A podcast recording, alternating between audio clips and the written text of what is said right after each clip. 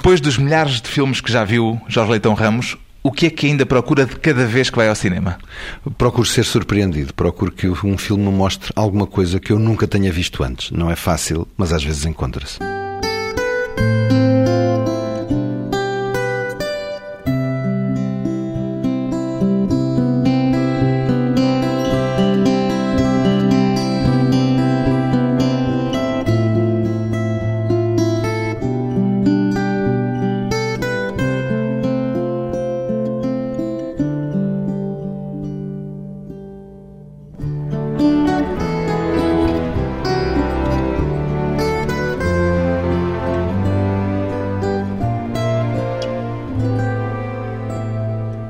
Jorge Leitão Ramos, 54 anos, crítico de cinema.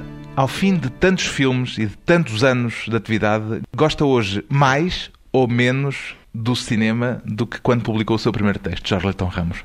Gosto mais, mas, eh, mas estou mais cínico, mais distante, menos apto a ser surpreendido. Tem menos facilidade de gostar, é isso? Não tenho menos facilidade de gostar, mas sou uma pessoa mais, mais calejada pelos filmes que já vi. É mais difícil que me mostrem alguma coisa que eu não tenha visto antes, que é o que nós todos queremos quando vamos ao cinema. Então, em que sentido é que diz que ainda gosta mais do que no início? Gosto mais porque a minha capacidade de gostar é maior. Quanto mais nós percebemos alguma coisa de cinema, mais nos podemos deslumbrar quando alguma coisa de verdadeiramente bom nos aparece diante dos olhos. Diria que ainda gosta da mesma maneira ou já gosta de outra forma? Gosto de outra forma, é evidente. O que é que mudou? Mudou, mudou a inocência. Mudou aquela experiência espantosa que eu tive quando vi o Citizen Kane pela primeira vez. Tinha 14 anos, entrei numa sala de cinema, não sabia o que ia e ao fim de 10 minutos daquela sequência das atualidades do princípio do Citizen Kane, eu vi que estava a ver qualquer coisa que era absolutamente deslumbrante. E isso é cada vez mais difícil de acontecer quanto mais filmes nós vamos vendo ao longo da vida. E que aposto, nesse caso concreto, ainda é deslumbrante hoje para si. Sim, é deslumbrante, mas é deslumbrante de outra maneira. É deslumbrante como reconhecimento de alguma coisa, como é como a memória do primeiro amor. Deixe-me pôr-lhe as coisas nestes termos numéricos. A sua taxa de rejeição dos filmes que vê aumentou ou o que aumentou foi a sua disponibilidade para, apesar de tudo, aceitar aquilo que lhe é proposto? A minha taxa de rejeição não aumentou. Eu hoje sou muito menos radical do que era quando tinha 20 anos. Eu, quando tinha 20 anos, julgava que sabia o que era o cinema e o que o cinema devia ser. Eu hoje sou muito mais tolerante. Percebo muito melhor aquilo que os outros me querem dizer. Portanto, já viu foi muita coisa? Já vi foi muita coisa, exatamente. E às vezes vê repetições que já não lhe agradam ou já não lhe interessam. Exatamente. Ou coisas que parecem novas para a memória das pessoas que não têm memória, mas que eu sei que não são novas, porque já as vi repetidas múltiplas vezes. Há muita coisa recauchutada no cinema? Há muita coisa recauchutada. A maior parte do cinema é o mais do mesmo. O facto de um filme ser feito em Portugal faz com que o olhe à partida de uma maneira diferente ou é um filme como qualquer outro quando vai ver? Não, não é um filme como qualquer outro.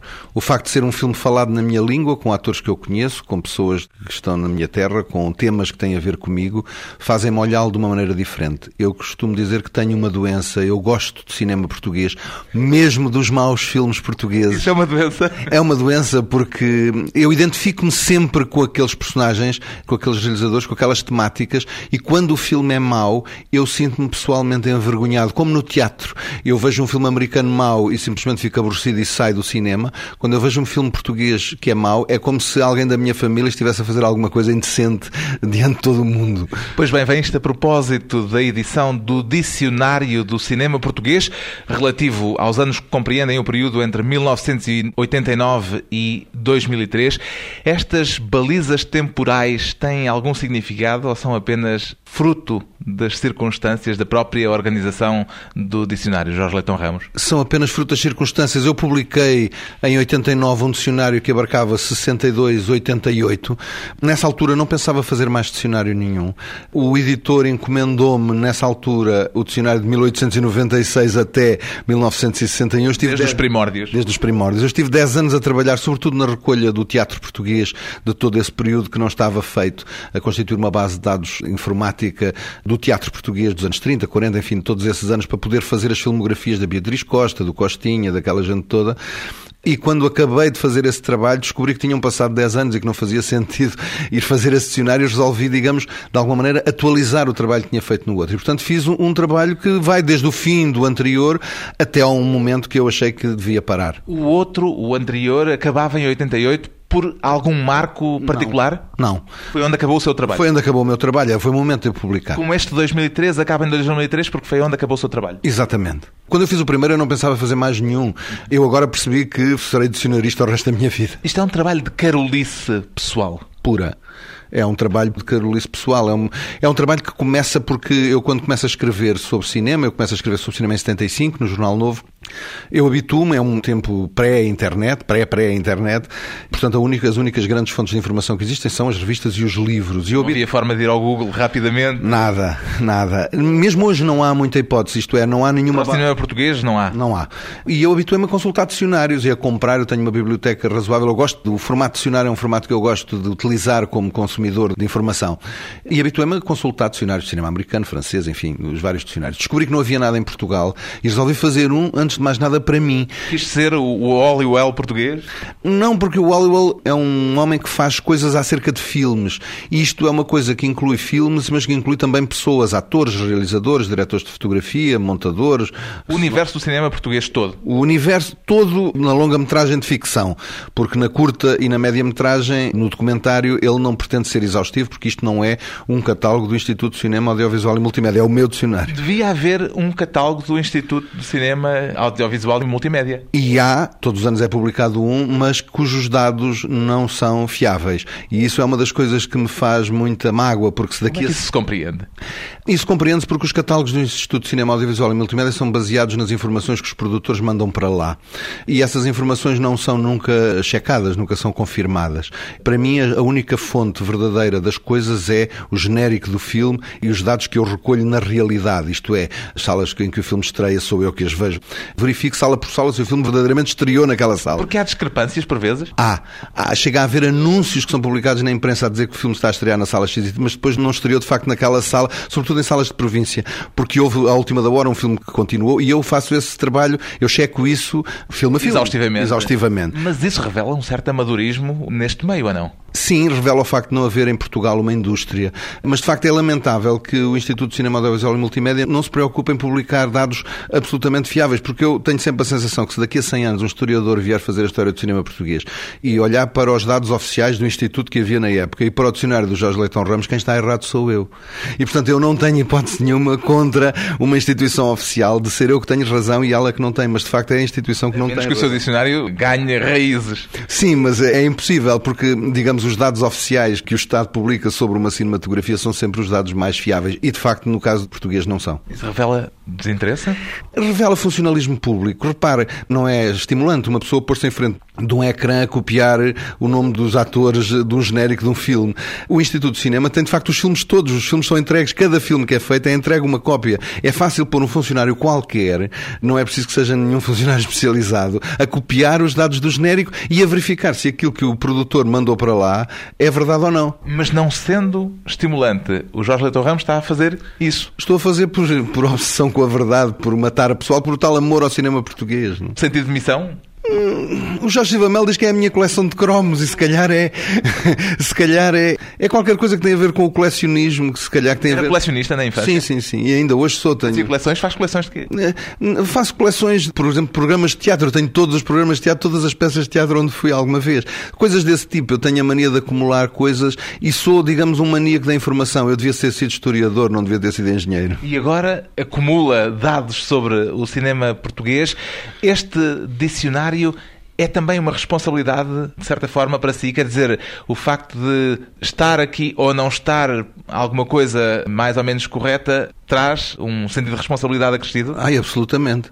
Absolutamente. Eu já dei conta de um dado errado, errado não, uma omissão no dicionário. Quer fazer errata agora, é, brevemente? O primeiro filme do Marcello Urgeghe é um filme do João Botelho e ele no genérico aparece como Marcello Cerqueira. Ele é filho, de facto, da Gabriela Cerqueira. Ele não tem Cerqueira no nome, mas ele, como era muito jovem achava que Urjega era um nome muito esquisito, resolveu chamar-se Cerqueira. E eu só quando revi outra vez, ainda há três ou quatro dias, quando revi o genérico do filme, vi um Marcelo Cerqueira e aquilo disse-me, não, o Marcelo Cerqueira deve ser o mesmo. Fiz uns telefonemas, confirmei que era ele. Esse filme não está na ficha do Marcelo Urjega. É um erro. Quantas horas é que passa por dia? Ou, vamos fazer a conta de outro modo. Quanto tempo é que este dicionário lhe consumiu de trabalho? Eu não sei, mas uh, a primeira pergunta era a melhor: é quantas horas por dia? Porque eu de facto passo uma, duas horas por dia. Todos os dias? Todos os dias a trabalhar nisto.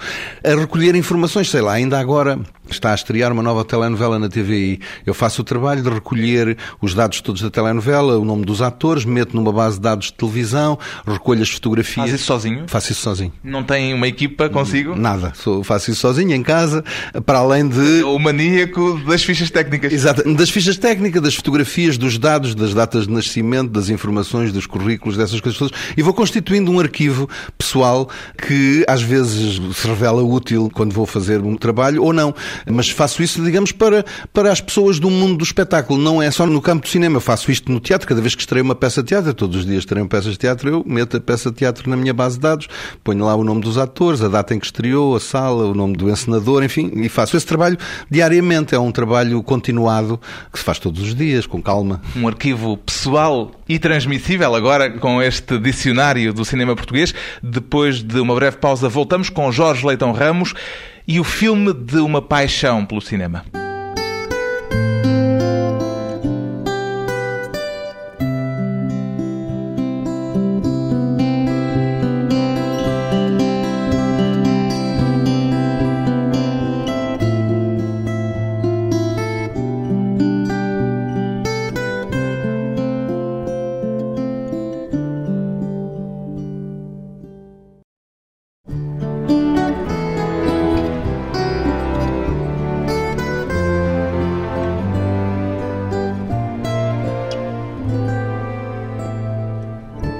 À conversa com o autor do Dicionário do Cinema Português, o engenheiro eletrotécnico Jorge Leitão Ramos, houve alguma relação no seu percurso entre a licenciatura em Engenharia e a paixão pelo cinema, Jorge Leitão Ramos? Ah, absolutamente nenhuma. Eu fui para engenheiro porque não queria ser professor. Eu hoje sou professor.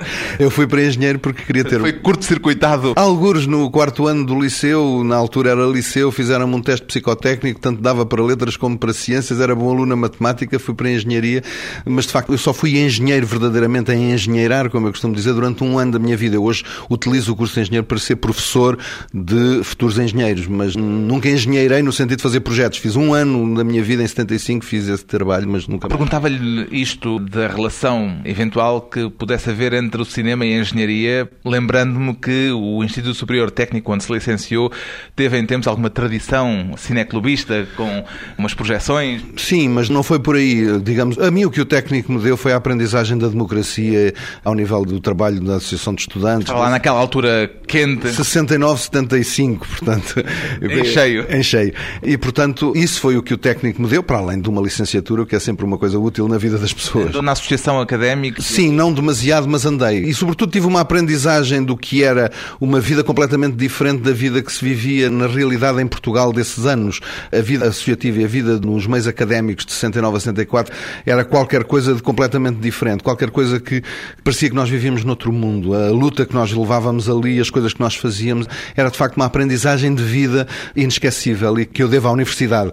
As pessoas que não andaram na universidade desses anos não tiveram isso. A universidade nessa época era uma coisa, era talvez isso mais importante do que a matemática e a eletrotecnia e todas as coisas que nós aprendíamos. E havia cinema também nesse período da Associação de Estudantes, e... no período do técnico? E havia cinema, e havia cantos livres, e havia o Zeca Afonso a ir lá, e havia peças de teatro que eram proibidas, e havia jazz na rádio, e havia sobretudo muita gente que depois foi importante no movimento associativo. O Zé Mariano Gago, por exemplo, ainda no outro dia lhe disse isto, foi o homem que é hoje Ministro da Ciência. Hoje é Ministro da Ciência, era o Presidente da Associação do Técnico quando eu entrei para lá.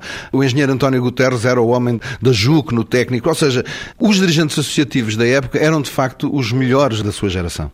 O interesse pelo cinema tinha vindo antes desse curso de engenharia? Sim, muito antes. O interesse pelo cinema vem da minha adolescência. Eu fui aluno dos jesuítas, fui aluno do Colégio São João de Brito e gostava de cinema, como qualquer miúdo gostava de ir ao cinema, ver umas coboiadas e umas coisas. E houve um homem no Colégio São João de Brito que, durante um breve período, quando eu entrei para lá, era aliás o reitor, que era o padre Evaristo Vasconcelos, que foi durante muitos anos crítico de cinema da revista Brutéria, que é uma revista de, dos jesuítas, e que, sabendo o meu interesse por cinema, de vez em quando, à quarta-feira à tarde, quando nós não tínhamos aulas, combinava comigo irmos ao cinema juntos e começou-me a chamar a atenção para o que era um plano, para as cores no cinema, para. Enfim. Deu-lhe o primeiro a... curso básico. Exatamente, para a linguagem cinematográfica do cinema. E, portanto, começou-me a abrir a cabeça para ver algo mais para além da história que estava a ser contada. Foi com ele que foi ver o Citizen Kane? Não, não foi com ele que foi ver o Citizen Kane, mas foi mais ou menos pela mesma altura. Foi o primeiro filme que o marcou, já o disse há pouco, mas lembra-se do primeiro filme que terá visto? Lembro-me, o primeiro filme que eu vi foi um, um Joselito, que eu já não sei exatamente qual foi, mas foi um Joselito quando eu era, tinha 5 anos, 6 anos. Deixou alguma marca? Não, nada, absolutamente nada. Digamos, as primeiras grandes marcas que o cinema me deixa têm a ver com as superproduções, tipo A Queda do Império Romano, o Lawrence da Arábia, os grandes espetáculos que se faziam no princípio dos anos 60, My Fair Lady, esses filmes deixaram-me uma enorme marca como deslumbramento do cinema. E depois os filmes mais difíceis, como o Citizen Kane e outros assim, que de facto me marcaram imenso. E depois descubro, no final dos anos 60, descubro a novela vague, descubro o cinema da desconstrução, enfim, descubro o cinema todo que existe. E quando é que descobriu o cinema português? Olha, isso tem a ver, isso tem a ver com a experiência universitária. Eu descubro o cinema português quando o Manuel de Oliveira faz o passado e o presente, estreia o filme, e eu, nessa altura, pensava para mim que tudo o que era português deveria ter a ver comigo. E, portanto, esforçava-me por ler livros do José Cardoso Pires, livros feitos por escritores portugueses, saber o que é que os cantores portugueses cantavam, o Zeca, o Sérgio Godinho, enfim, essas pessoas todas. E o cinema português era alguma coisa que eu tinha, de alguma maneira, a obrigação, entre aspas, de conhecer. E a e porta de entrada foi Manuel Oliveira? A porta de entrada foi o passado e o presente de Manuel Oliveira, exatamente. Escrever sobre cinema tornou o melhor espectador? Não sei, isso não sei. Escrever sobre cinema tornou-me porque eu quando. O espectador melhor, vamos defini-lo, não sei se é definível, mas é alguém que vê mais, provavelmente. Pois, eu posso fazer aqui uma pequena confissão. Eu às vezes começo a escrever um texto sem saber o que é que vou dizer. Mas sabendo já o tom, sabendo já se gostou ou não gostou? Claro, isso sim. Mas muitas vezes sem saber o que vou dizer. Gostei, mas não sei porquê. Gostei, é, é, o próprio ato da escrita que me vai abrindo as ideias. Eu não sei se isso passa com, com muita gente. Penso que sim, que a escrita, o próprio ato de escrever, obriga a pensar no momento em que se está a escrever e nesse momento nós vamos descobrindo coisas. Portanto, eu como espectador, hoje eu faço uma coisa que não fazia há 20 ou há 30 anos. Eu hoje procuro ir para um filme o mais virgem possível. Isto é, eu procuro não... não lendo o material de promoção? Não, não, ler nada, não saber nada. Eu fui ver o Titanic sem saber que era uma história de amor, julgando que era um filme catástrofe. Toda a gente sabia o que era o Titanic e eu procuro não ler nada, não saber nada antes de entrar na sala de cinema. Como é que consegue? É muito difícil, mas consigo. Porque é um, um espectador normal também já tem hoje esse problema de ir para o filme sabendo demasiado do filme e talvez tendo uma visão demasiado dirigida por si, por exemplo, para o filme que vai ver. É que eu acho que as críticas devem ser lidas depois de nós vermos os filmes. As informações, quer dizer, os filmes devem ser vistos com uma disponibilidade total. A pessoa deve entrar na sala de cinema sem saber ao que vai, para se deixar completamente surpreender, sem ter preconce preconceitos no sentido de pré-conceitos, sem esperar nada. Digamos, entrar no cinema para ser surpreendido. Conta-me uma história. E vamos ver que história é esta. Pode ser de amor, pode ser de terror, pode ser de medo, pode ser uma história de suspense, pode ser uma história de polícias e ladrões, seja lá o que for. Mas eu procuro entrar no cinema, a maior parte das vezes, sem saber o que é que vou ver. Aliás, a minha mulher, que vai muito comigo ao cinema, às vezes diz: Mas, mas, mas é um filme de quê? Eu digo: Não sei, mas é de quem? Uh, esse é um realizador americano. Eu procuro saber o menos possível. Já sabe quando vai ver um filme de determinado realizador, sabendo tudo o que ele fez para trás, já tem uma ideia. Isso é inevitável, mas eu gostaria de. Não poder... saber sequer quem é o realizador. Eu gostaria de poder experimentar a tal sensação de entrar no Citizen Kane, que é, digamos, unanimemente considerado nas votações o melhor filme da história do cinema, poder vê-lo pela primeira vez sem saber que era o melhor filme da história do cinema.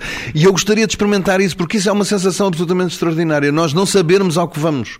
Vermos a obra máxima e julgarmos que vamos ver um filme qualquer. Não? E voltar a ver pela primeira vez o mesmo filme. Gostava? Gostava. Eu sou um espectador uh, obsessivo dos mesmos filmes. Isto é, eu vejo filmes. Uh, foi o filme que mais vezes viu? Provavelmente foi My Fair Lady. Eu vi o My Fair Lady 14 vezes em sala quando tinha 14, 15 anos, quando o filme esteve em exibição e desde então não sei. Em Sabe de cor as canções, tudo. Sei, tu- sei de cor tudo. E ainda mesmo assim, de vez em quando, volta a vê-lo? Sim, sim. Sim, é um filme que eu vejo todos os anos, pelo menos uma ou duas vezes. Vejo. É, agora em DVD, evidentemente.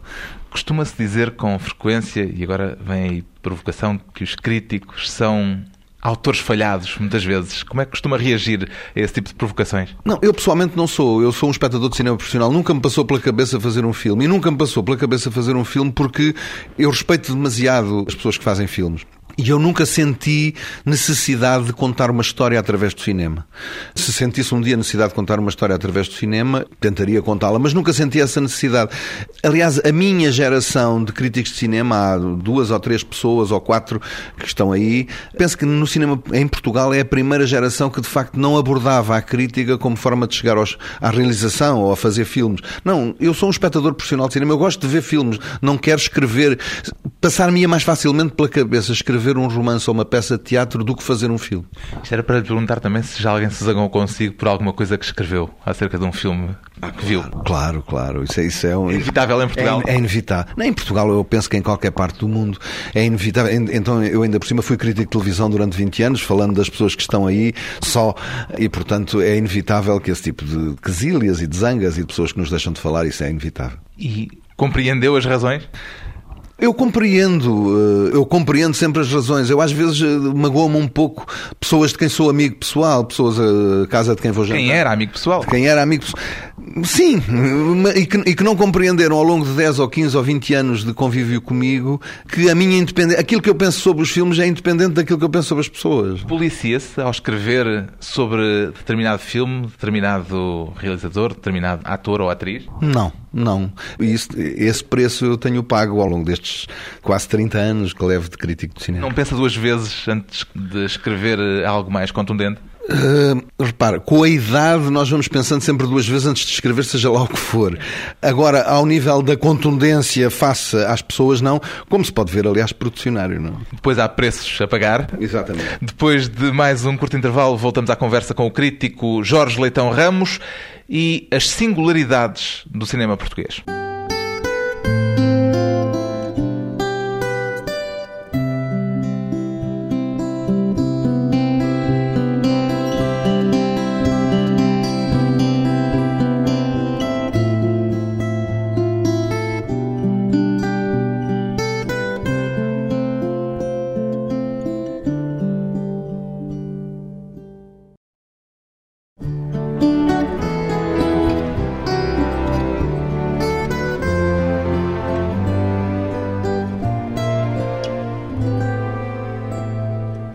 Convidado hoje para a conversa pessoal e transmissível, o crítico de cinema Jorge Leitão Ramos, o autor do Dicionário do Cinema Português. Permita-me uma provocação, Jorge Leitão Ramos.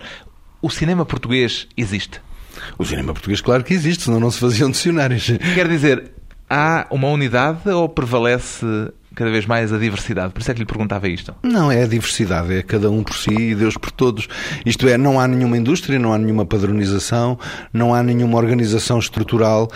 Há relativamente pouca relação com o público, na maior parte dos casos, mas há uma especificidade que é exatamente isso, que é exatamente a extraordinária diversidade, que é má e boa, mas que é, hum, é específica mesmo nos erros. Isto é, não há filmes maus como os maus filmes portugueses. Como é isso? Os maus filmes portugueses são maus de uma maneira que mais nenhum, mais nenhum filme no mundo é. Quando um filme português é muito mau, é tão mau que é incomparavelmente mau. Vejo-lhe um brilhozinho nos olhos até a falar de maus filmes portugueses. Claro que há maus filmes portugueses. Há maus, há bons, há assim, assim como em tudo na vida. O que é que há de comum entre o campeão de bilheteira, que é o recente crime do Padre Amar, por exemplo, e o Vai e Vem, o filme póstumo do João César Monteiro? Não há nada a não ser a língua portuguesa. Por isso é que lhe perguntava se há cinema português ou se não haverá antes filmes portugueses. Mas isso pode-se pôr em relação a qualquer cinematografia. É possível perguntar o que é que há de comum entre o Godard, o Astruc e os filmes comerciais franceses. Também há menos. Em Portugal, como não há indústria, eu penso que o crime do Padre Amar também é feito da mesma maneira que é feito o Vai e Vem. Isto é, é alguém que está a inventar coisas sem ter nenhuma estrutura por trás. Quer dizer, o cinema português está sempre a inventar-se como se fosse a cada novo filme a primeira vez. Quase. Quase. E isso dá-lhe uma, uma especificidade, dá-lhe alguma coisa de gratificante, mesmo quando é mau. Falámos do João César Monteiro, já agora um parênteses, a escolha desta fotografia do vai e vem com o João César Monteiro na cena final do último filme que fez na capa deste volume do Dicionário do Cinema Português é de alguma forma uma homenagem? Claro. A fotografia da capa de um livro destes é sempre um problema, porque o cinema português está dividido em muitas escolas e em muitas. Quem chama capelinhas, é isso? Há quem, há quem chame capelinhas, mas eu chamaria mais linhas de trabalho.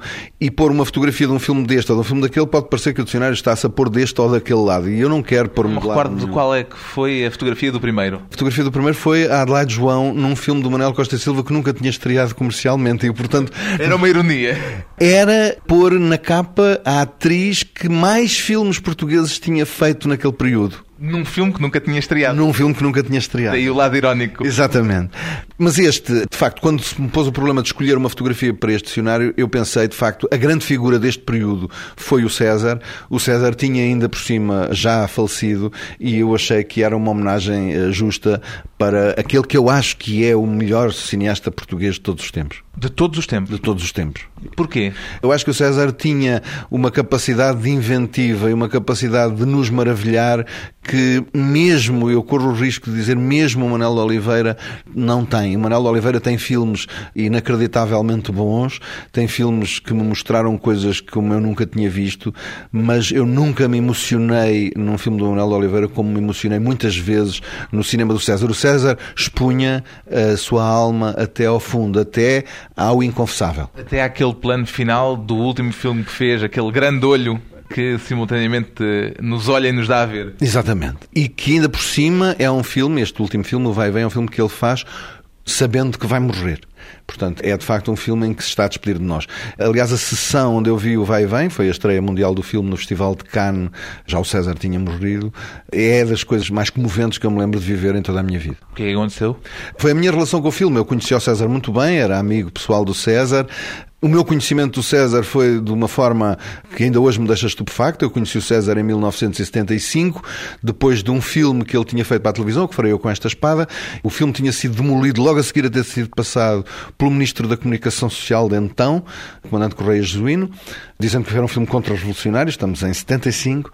E eu tinha ido a correr para o jornal naquela mesma noite a escrever uma crónica a defender o filme para sair no dia seguinte, portanto, em tipo de combate. Eu passado uns dias, eu tinha 23 anos, passado uns dias eu estou no hall do quarteto, o César apare... começa a olhar para mim, diz-me você é o Jorge Leitão Ramos? Eu disse sou, eu já conheci o César como uma figura iconoclástica com passado, e ele diz-me eu quero lhe dizer uma coisa, você viu o que é que escreveu sobre o meu filme? E eu fiquei a olhar para ele e disse, eu até disse bem, pois, quando eu fizer verdadeiramente um filme filme bom, você já não tem adjetivos.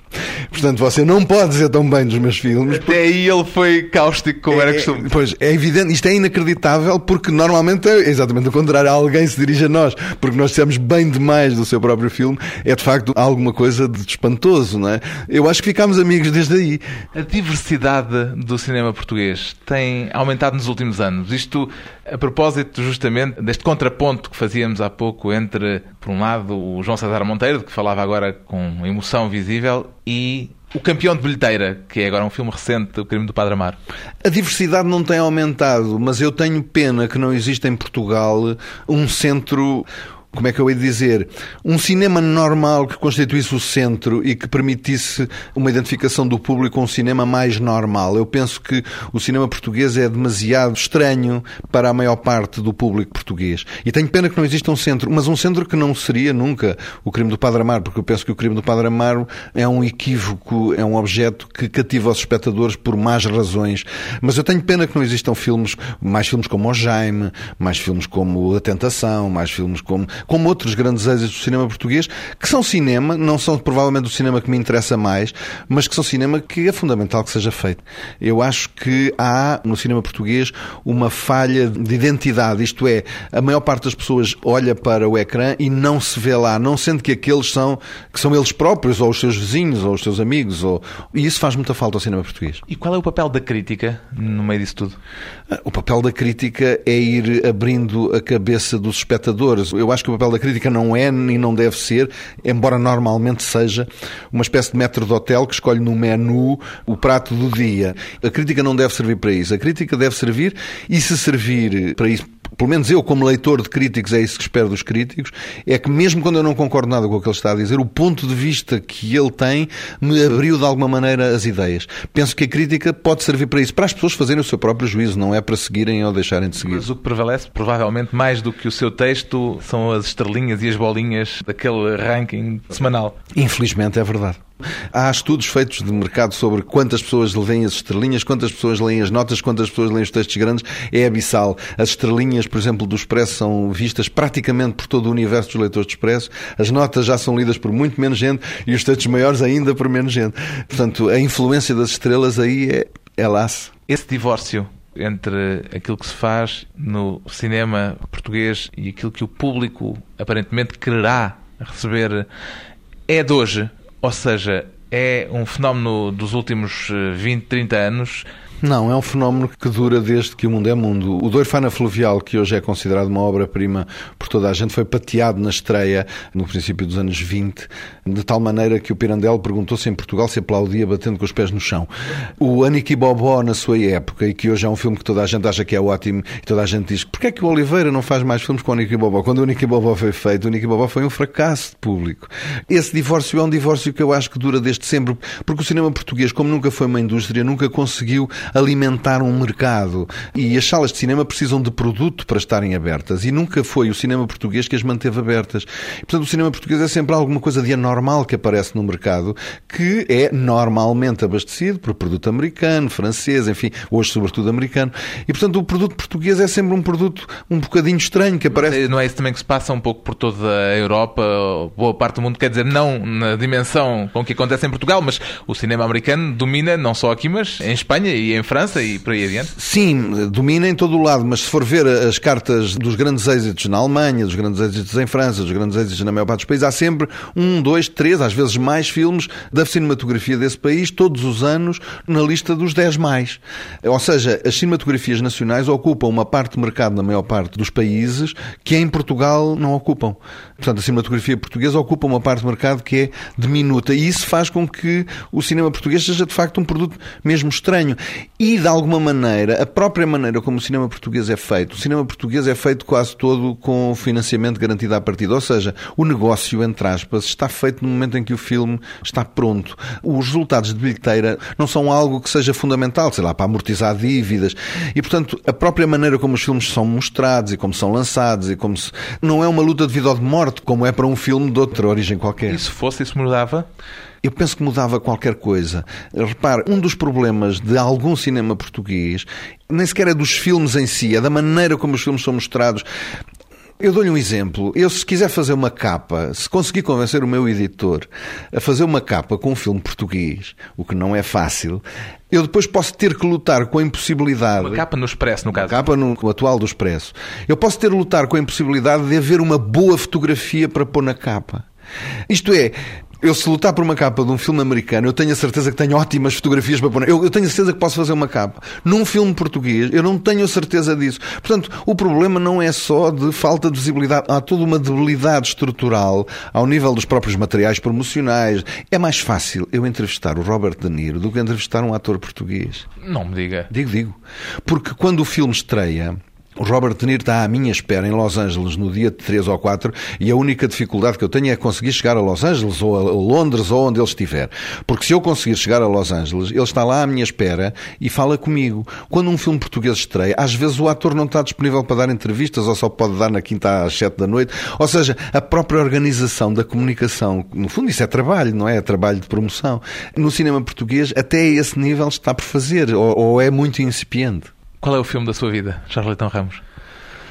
Ah, isso, isso é daquelas perguntas que nós não conseguimos responder, mas um dos filmes da minha vida, se eu tivesse que escolher um, um filme para ver e rever sem fim, era o One from the Heart, do Francis Ford Coppola, o do fundo do coração. E um filme português? Um filme português era capaz de ser As Recordações da Casa Amarela, do João César Monteiro. Escolhas do crítico de cinema Jorge Leitão Ramos, o autor de um monumental dicionário do cinema português, de que já havia o volume relativo ao período compreendido entre 1972 e 1988. Agora há também o volume relativo aos anos mais recentes, de 89 a 2003. O dicionário do cinema português tem edição Caminho.